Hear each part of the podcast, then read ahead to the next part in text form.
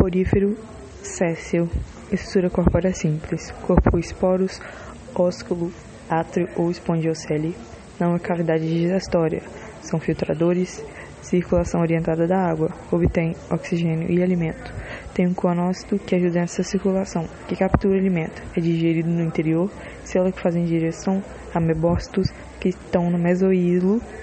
Diversidade asconoide, sinoconoide e leuconoide. Reprodução assexuada por brotamento, com broto, gemulação, gêmulos que envolvem arqueócitos que são que podem gerar um indivíduo, fragmentação e reprodução sexuada com a maioria hermafrodita, hermafrodita e autofecundação rara.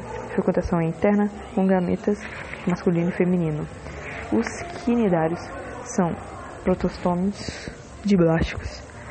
Tem ectoderme ou endoderme e a mesogleia é uma camada gelatinosa quinidócito, captura e defesa, quinidócito, quinidonematocisto, sistema nervoso difuso, respiração e excreção por difusão, locomoção por jato propulsão ou por contração e distensão, reprodução assexuada ou, a, ou sexuada, classe ontozoa, solitárias ou coloniais, corais petris, gorgônias, sexo separado, hermafrodita, fecundação interna ou externa, desenvolvimento indireto com ovo plano, pólipo jovem reprodução assexuada por laceração pediosa divisão longitudinal do corpo, classe idoso isoladas ou coloniais, caravelas ou sésseis, ambas coloniais.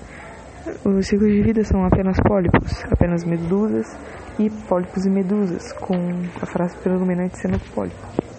Classe Sifozoa, sifozoários, pólipo muito reduzido, reprodução assexuada por estrobilação que geram éfiras e reprodução assexuada, os séculos diferentes, fecundação interna ou externa, clássico bozoa, umbrella cúbica, plano no pólipo, metamorfose e medusa.